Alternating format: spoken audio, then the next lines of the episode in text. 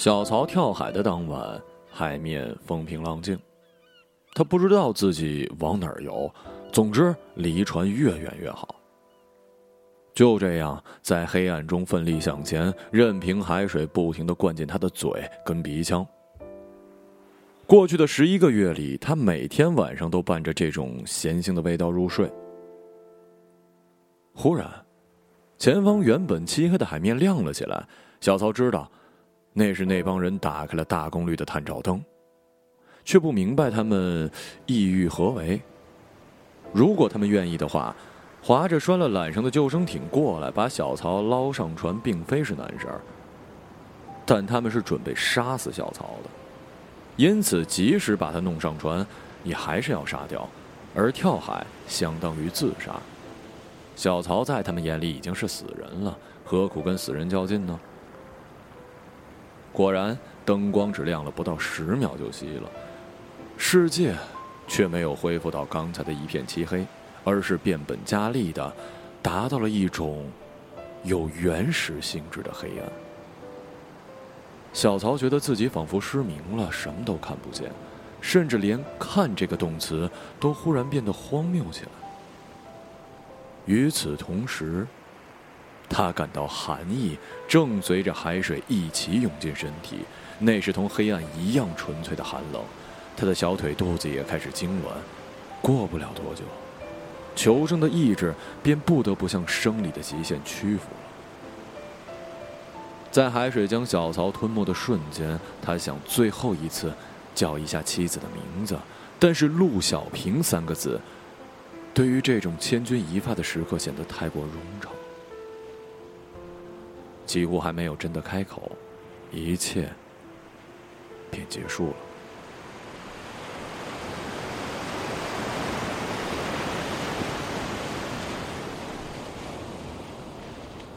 除夕前夜，北京开往福州的 G 五五次列车人满为患。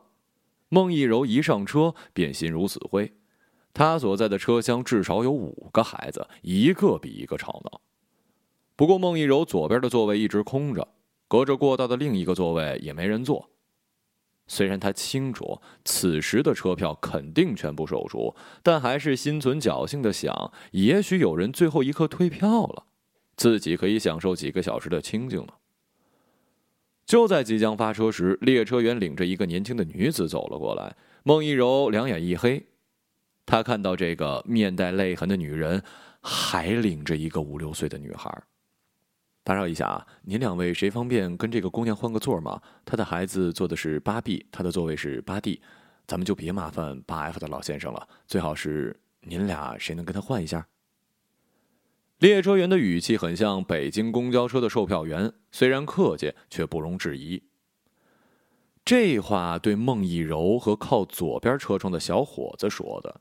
那人一直眉飞色舞的跟女友打电话，半个车厢人都知道他的工资待遇丰厚，年终奖发了六个月工资。没等孟一柔反应过来，坐在八 F 的银发老人就噌的站了起来，嚷嚷：“哎呀，没关系。”让这姑娘跟孩子坐我这儿吧。孟一柔脸上挂不住了，起身坐到老先生旁边。啊，还是我换吧，呃，方便点那小伙子只是看了列车员一眼，没听见似的，继续打电话。年轻女子把孩子在座位上安顿好，然后对正在怒视小伙子的列车员连连道谢，接着又跟孟一柔跟老先生说了半天感谢的话。这时，孟一柔才注意到，女人的身后还背着一个襁褓中的孩子。他在内心仰天长叹：“看来这注定是一次喧嚣的旅途了。”这是陆小平来北京打工之后第一次回家过年。之前他听同事说过，春运时一票难求的情况。火车站售票大厅会排起惊人的长龙，市里的几个代售点也是人山人海。不是能网上买票吗？我搞不懂什么网络。再说，怎么晓得不是骗人的呀？阿朱已经来北京打工五年了，因为不会上网买票，每年都得背着铺盖卷去售票点买票。陆小平没再接话，他也不太认同阿朱的说法。高中毕业的陆小平自认为对网络还算熟悉。前两年她在老家工作的时候，跟丈夫联络都是通过 QQ。春运车票放票当天，陆小平一下班跑到网吧登录售票网站，却被一个个售空惊的是目瞪口呆的。因为没人告诉他，早上八点刚一放票，就应该立刻下手。不过八点他已经上班了，这票没买到也不奇怪。今年春节，陆小平必须回家一趟了。丈夫出海要明年夏天才回来，她自己打工的同时照料两个孩子，常常是顾此失彼，各种麻烦接连不断。女儿明年就得上小学了，这边能找到的学校条件还没有老家的好呢。小儿子得了肺炎，治了俩月也没有真正痊愈。这次回去啊，陆小平打算把孩子放到父母家，等丈夫回来之后再重新做打算。就在陆小平因为车票一筹莫展的时候，老乡祝三友给他介绍了一个叫做老皮的人。据说这个人啊，在铁路系统有门路，可以弄到车票。你出发当天呢，直接去火车站找老皮。祝三友递给陆小平一张皱巴巴的纸，上面拿黑色水笔写了一串手机号。到了就打这电话，我已经跟他说了你要的车次，肯定有票。放心吧啊，我每次回家都找老皮买的票。陆小平激动的不知道怎么感谢祝三友，一时间热泪盈眶。小曹从小就听说海员的日子不好过。工作辛苦，风吹雨淋，出海动辄一两年，甚至可能丢掉性命。他有一大他十来岁的堂哥，就是海员，在远洋运输轮上工作，每次回家都给小曹带很多包装上全是外文的零食。堂哥的小臂上呢，还有一纹身，也是外国文字吧？他问堂哥那是什么意思，但堂哥却严肃起来，说：“小孩不要什么事都打听。”海源堂哥没少挣钱，给家里盖了新房子，还买了一辆小面包车。但是家族的长辈并没有因此对海源堂哥刮目相看，他们认为只有在乡下过不下去了，才会去海上卖命。小曹原本在北京经营蔬菜批发，要不是父母先后患了重病，他带着父母四处求医，欠了一屁股债，恐怕也不会想去做海员的。小曹是被一个小学同学介绍去渔业公司的。那人在网上跟小曹聊天，说他老家的渔业公司有熟人，可以帮小曹申请海员证，培训仨月就能出海。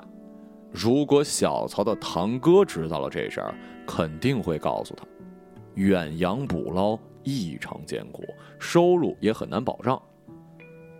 然而堂哥不知正飘在哪个大洋上呢。于是，小曹就揣着忐忑的心情与赚大钱的憧憬，告别了怀孕的妻子和还在上幼儿园的女儿，回到了老家。在接受了实际上不足两个月的培训之后，小曹就登上了隶属于福建荣祥远洋渔业有限公司的福泉八号延绳钓鱼船，加入了这支由二十八人组成的远洋金枪鱼捕捞队。刚登船的头几天吧，小曹晕船晕得很严重，吃什么吐什么，哪怕吃了晕船药，也不过是在呕吐物中多了一些白沫。盐绳的钓鱼船采用的是放线收线式的进行捕捞，海上稍有风浪，渔船便会随着钓绳一起摇晃。到了晚上，翻涌的巨浪拍击甲板，发出阵阵巨响，船舱里的桌椅都被震得东倒西歪。小曹睡不好觉，吃不好饭，甚至连如厕都费劲。只有风平浪静的时候，才能完成新陈代谢。捕捞船的第一站是南海渔场，那片海域是黄鳍金枪鱼和大眼金枪鱼的乐土。但是现在，却成了捕捞船的金矿。在盐绳钓鱼船上工作过几年的老徐告诉小曹，他们捕来的大部分金枪鱼。都会卖到日本。小日本啊，喜欢吃生鱼片老徐戴着厚厚的手套，用力的拉着鱼线，同时对小曹说：“二两蓝鳍金枪鱼生鱼片到了东京的高档馆子呀，卖你七千日元呢。小曹捂着手掌，目瞪口呆。他刚才收鱼线时忘戴手套，手被割得鲜血直流，海水混着血水一起滴在甲板上。其他船员被小曹的哀嚎逗得前仰后合，只有老徐上前帮他拉住了鱼线。那，那咱们怎么不钓蓝鳍金枪鱼啊？小曹迷糊的问。这片渔场蓝鳍金枪鱼很少，等咱们到了日本海域就能见到了。咱还能，咋还能开到日本呢？哼，还要开很远呢。老徐笑得有一些狰狞。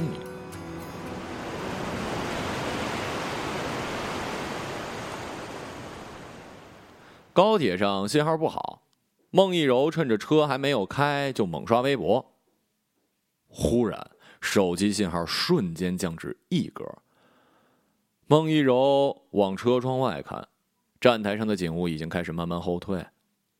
他叹了口气，用手指在屏幕上徒劳的划了几下。最新的一条微博简讯是：今天早上九点，失踪四个月的远洋金枪鱼捕捞船“福泉八号”被渔政船拖回三都澳港。出海时二十八人捕捞队，如今只有十二人返回。警方怀疑失踪期间捕捞船上发生过刑事案件，现已展开调查工作。这条新闻言简意赅，却给人无穷的想象空间。孟一柔看得有一些心慌啊，于是收起手机，靠着椅背闭目养神。节前的最后几天吧，孟一柔一直在加班，已经筋疲力尽了，几乎是一闭眼就能睡着。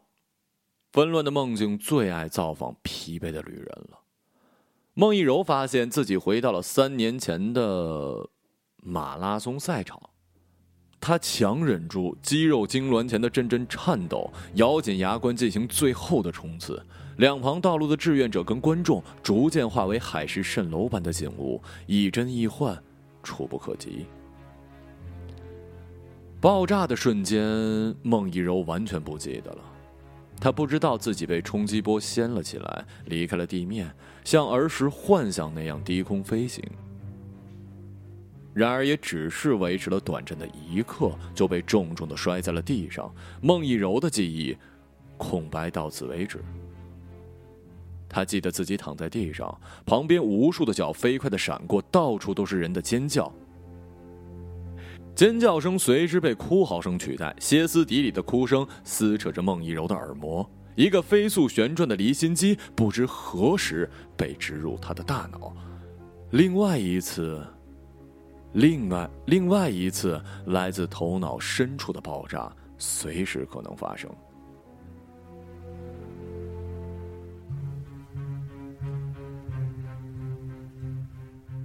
我说您这孩子也忒能闹腾了吧！大过年哭成这样，谁招他惹他了？孟一柔睁开眼睛，看到靠窗边的小伙子正一脸不悦的向年轻女人抱怨，手里举着电话，没好气儿。我女朋友都听不见我说什么了，光听您这孩子哭了。虽说小伙子的话很过分。但女人怀中的小家伙也的确是哭得惊天动地，仿佛全世界的委屈此刻都落他身上了。与其说是在哭，更像是扯着嗓子在嚎叫。年轻女人不住道歉，手忙脚乱安抚孩子，可是并没什么效果。她旁边的大女儿也被吓得不轻，泪水在眼眶中打转。但是小姑娘咬着嘴唇没哭出来。孟一柔摇摇头，起身走到了车厢的衔接处。舒展一下身体，也放松一下自己的耳膜。车窗外飞速闪过的农田与群山，确凿无疑的表明了孟一柔已经远离了那场大洋彼岸的爆炸。但他却常常这样猝不及防的回到那场噩梦。孟一柔不知在车窗前发呆了多久，忽然感觉有人站在了他的身后。孟一柔转过身发现是那年轻女人。她怀中的孩子此刻终于睡着，发出了轻微的鼾声。抱歉啊，打扰您休息了。这个孩子今天早上发烧了，所以哭得厉害，真是不好意思了。女人满脸歉意，的确，那孩子脸颊红扑扑的，看上去依旧是高温未退。孟一柔有一些心疼，轻轻抚摸了一下孩子的脸。没事儿，瞧这小家伙难受的，哪能怪他呢？您孩子多大了呀？哦，七个月。这孩子长得小，也是我没照顾好。我怀孕的时候啊，他爸就出海了，一个人又上班又拉着两个孩子，真是忙不过来。他才两个月就断奶了，身子弱，一直小病不断。孟一柔同情的点点头。一个人带两个孩子太不容易了。我这次过年回家呀，就准备把孩子放到我父母家，让老人帮着带一段时间，这样我还能多打一份短工。等孩子他爸回来了，我们俩就一起做蔬菜批发，再也不让他爸出海了。好几个月没音信，这种活儿赚钱再多也不能让他干了呀。年轻女人忽然止住了话头，不好意思的笑了：“哎呀，对不起啊，家里长短的说了这么多，您肯定烦了吧？您爱人是海员呐？对呀，他第一次出海，朋友介绍了一个。”捕捞金枪鱼的工作，刚开始每个月都用卫星电话给家里报个平安，就是这个电话费呀，贵的要死。虽然他没跟我说，但我猜船上工作苦得很。他声音越来越嘶哑，后来说电话费太贵了，以后没什么事儿就不经常来电话了，叫我放心。谁知道这之后四个月他都没打电话，他父母那边也没联系，真不知道是心太宽呐，还是缺心眼儿。不过明天就过年了，他怎么着也能来个电话吧？孟一柔听着“四个月”这三个字儿，顿觉得心惊肉跳。他又仔细打量了一下这个年轻女人，虽然衣着朴素，但是打扮的很干净，清瘦的脸庞挂着疲惫和轻快的笑容，只是上车时的泪痕，却依旧若隐若现。啊，都没有介绍一下。我叫陆小平，回宁德老家过年。您家也在福建呢。孟一柔努力挤出一抹笑。我家老人在福州，去陪他们过年。咱们回去坐着吧，抱着孩子挺累的。高铁列车风驰电掣般钻入了隧道，一切都暗了下来。当福泉八号告别了南海渔场，驶入太平洋公海的时候，一个令人沮丧的消息在海员之间不胫而走。公司跟海员签订的合同另有门道，所谓的保底年薪其实也基于绩效。按照南海渔场的收成来看，大家最终能拿到的钱连合同上的一半都不到。这是老徐说的，普通海员里他最懂行了。小曹将信将疑，不是说这个到了深海就能捞上更好的金枪鱼吗？南南海渔场的收成，来估计是不是不太准呢？就算以后钓上来的全是蓝鳍金枪鱼，也就能拿保底工资那么多了。老徐掐了烟头骂：“真他妈邪门了！在海上漂了这么多年，居然阴沟里……”他妈的！海员是从来不说帆船之类字眼的。老徐也是气急了，才差点说出忌讳的话。小曹沮丧不已，想去找船长讨个说法，被老徐拦住了。船长也就是个打工的，听命行事，你找他也没用。而且我看呐，现在风头有点不对。龚明他们几个老是鬼鬼祟祟的说话，鱼刀也磨得锃亮。像是要出事儿，咱们呢还是小心为妙吧。龚明是一面色阴沉的瘦高个，虽然也是第一次出海，但是干活非常麻利。小曹之前跟他聊过几句，感觉是一挺客气的人。但是老徐既然说的这么严重了，小曹也不敢不听，尽量的压住心中的不安，闷头干活。老徐说的果然不错。没过两天，福泉八号就出事儿了。龚明带着几个老乡绑架了船老大跟大副等高级船员，砸坏通讯系统，威逼船长返航。劫船当天，小曹跟老徐缩在了船舱，听龚明一伙人拿着高音喇叭广播，说公司把他们都坑了，新手们拿的海员证是假的，大家都是黑工。现在龚明一伙人控制了船长，开船回家去找政府讨说法。这，这不是绑架吗？这个公司犯法了，咱也犯法，这不行吧？小曹问老徐，老徐一声不吭，闷着头抽烟，半天冒了一句：“绑架。”我看他们下一步啊，就是杀人了。那天晚上，小曹彻夜难眠，他后悔自己为了赚钱铤而走险，来到了这艘延绳钓鱼船。其实，公司的手段与延绳钓的原理相同，一根长长的干线浮在海上，无数支线跟浮子悬浮于水中，等待被引诱而来的傻瓜上钩。愿者上钩，愿者上钩啊！小曹心里念叨，泪水渐渐从眼角涌了出来。他不是傻瓜，他只想多挣点钱还债，给母亲买台透析机，让女儿上好一点的小学，给已经有了白发的妻子添几件衣裳。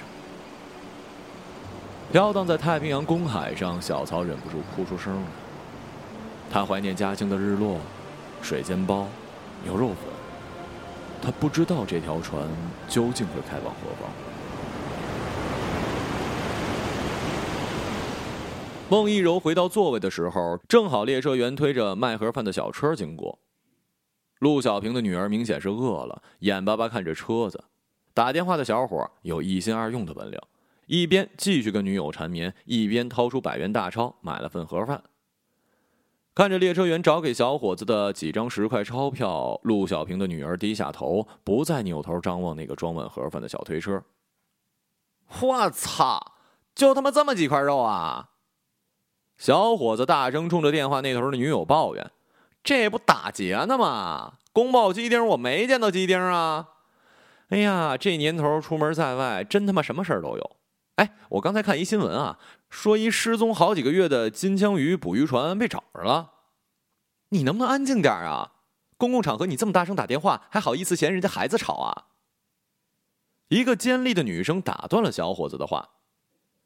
小伙子被满面怒容的孟一柔惊呆了，半天回过神儿。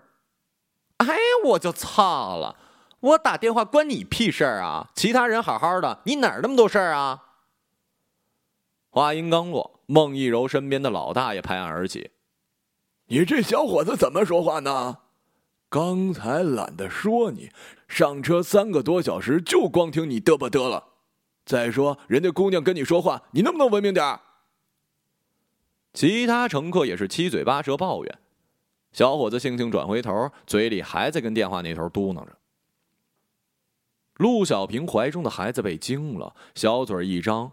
又开始要哭，陆小平赶紧掏出一保温杯，又翻出来一点饼干，要用食物转移孩子注意力。小平，咱们带孩子去餐车。小平，咱带孩子去餐车吃点饭吧。孟一柔说话的声音很轻，但却像是下命令。你的两个小家伙都饿了。虽然不太情愿，但陆小平明显也是怕孩子哭闹起来，让恼羞成怒的小伙子再次发作，于是迟疑的站起身。孟一柔这时牵过陆小平女儿的手，领着他们一家三口向餐车走去。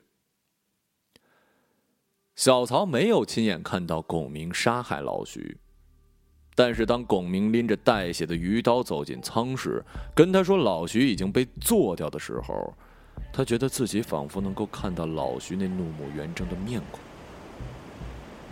他们都说你跟姓徐的关系好，要把你也搞死。但我知道，你没什么心眼儿。别害怕，只要听话呀，没人会动你。龚明掂量着手里的鱼刀，老徐的鲜血顺着刀刃直往下淌。类似的话，老徐也说过。小曹前天半夜看到老徐叫了三个人在舱室里嘀咕什么，然后又将三把水果刀分发给他们。他不知道老徐哪来的这些刀，但他知道老徐有一把非常锋利的侧跳匕首，没事就拿在手里把玩。有人跟老徐说：“小曹醒着。”但是老徐摆摆手，叫他们别管。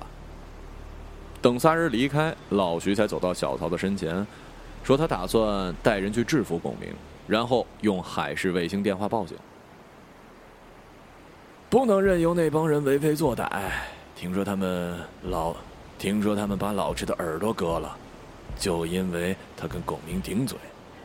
这样下去啊，他们早晚大开杀戒，咱们都得跟着遭殃。老直是船上的大副，为人热情，心直口快。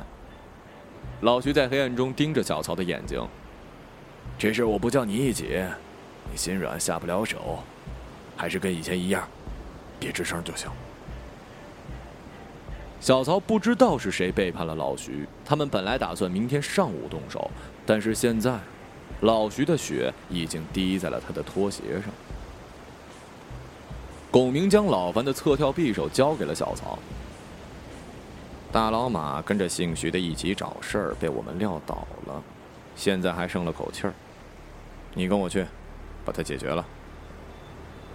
被龚明的手下连推带搡带到甲板，小曹看到了厨师大老马捂着肚子跪在地上，血顺着他的指缝往外冒，旁边几个人拎着鱼刀冲着大老马哈哈大笑。小曹知道。这叫投名状，杀了人他就跟龚明是一伙儿。小子，要么把他捅死，要么自己跳下海，给我省点事儿。龚明在他身后用阴森的声音说。小曹失神的盯着跪在地上的厨师长，眼前却浮现出去年春节他用电动车驮着妻子女儿看庙会的景象。女儿喜欢兔爷造型的糖人儿，妻子爱吃炒货摊卖的蚕豆。小曹自己在套圈摊上玩了好几把，白扔了几十块钱，什么都没套着。那天回家的时候，电动车没电了，小曹驮着女儿骑车前行，妻子慢悠悠的跟在旁边。他们一无所有，除了脸上的笑面如花。握着匕首的五指紧了又松，松了又紧，终于，咣当一声，匕首掉在了甲板上。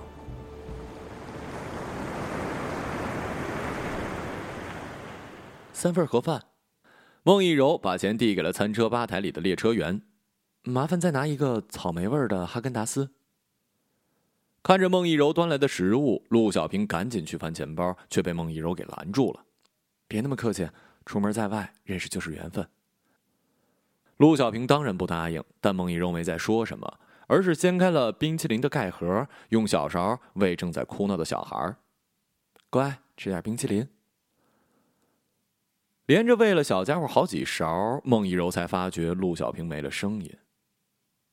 他转过头，看着这个年轻的女人坐在椅子上，默默的流着眼泪。女儿在旁边小声说：“妈妈，别难过了。”孟一柔以为自己做的有点过，有些不知所措。陆小平却擦了擦眼泪，勉强用平静的声音说：“让你见笑了。今天遇到的事儿挺多的，所以有点情绪化吧。”早上在火车站，陆小平见到了祝三友介绍的老皮，他步履匆匆赶过来，把两张车票塞给了陆小平。我女儿还没上小学，应该可以买个半价吧？你搞没搞错？这时候能有票就烧高香吧。赶紧拿钱，这里便宜很多的。陆小平不好再说什么，低头从挎包里拿出之前准备好的票款，又掏出钱包准备补齐差价。老皮显然对陆小平的张扬动作很不满，骂骂咧咧将票款夺去，藏在怀里。陆小平数出正好的零钱，一抬头，却发现老皮已经不见了踪影。车票，车票是假的。陆小平对孟一柔苦笑：“这大过年的，我一个人带着两个孩子，不明白为什么就要骗我。当时我愣在原地，想哭又怕吓到孩子。后来有一个。”公安同志看见我在那儿抹眼泪儿，就过来带我去派出所报了案，又联系铁路的同志，帮我补了票。孟一柔无言的坐在陆小平的对面，他惊讶于这个女人说完自己的遭遇后，没有刻毒的言语，也不见乞怜的哭诉，只是淡淡的说：“不过说到底啊，今天您和这么多人都帮了我，世上还是好人多呀。”陆小平没有再试图把钱给孟一柔，只是说再买点饮料跟零食过来，便起身去了吧台。孟一柔小心地揭开了饭盒上的塑料膜，把饭推到了陆小平的女儿面前，微笑着说：“快好好吃吧。”谢谢阿姨。小姑娘拿起筷子，忽然用稚嫩的声音问：“阿姨，金枪鱼就是金鱼吗？”孟一柔呆住了，瞬间好像喘不过气来。陆小平的女儿就坐在那个多嘴的小伙子旁边，尽管孟一柔及时打断了他的话，但看来小姑娘还是听到了。嗯，他们是两种不同的鱼。你是喜欢金鱼吗？孟一柔用颤抖的声音说：“我爸爸的工作就是在海上养金鱼，他已经出去很久了。”爸爸走之前说：“如果我好好听妈妈的话，那回来就送我一条金鱼。”站在吧台的陆小平把女儿说的话听得一清二楚。其实那小伙子的话他也听见了。长时间没有丈夫的音信，各种可怕的猜想无时无刻不在陆小平的脑海中上演。他没有直面现实的勇气，也不知道该怎么向孩子解释这一切。爸爸也许再也回不来了。金鱼的故事也终有一天会失去魔力。纵然陆小平希望孩子永远活在充满美好想象的幼儿园里，可是不远处，人间强盗店的狰狞笑容。却越来越清晰可见。